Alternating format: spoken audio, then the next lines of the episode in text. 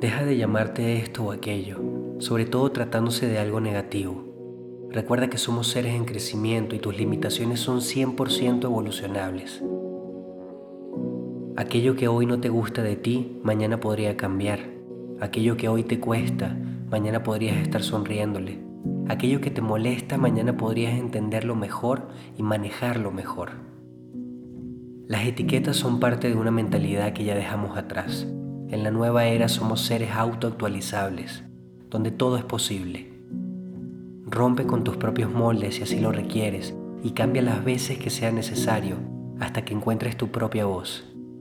Elimina la crítica no constructiva de tu personalidad y trabaja por una mejor versión de ti mismo. Constrúyete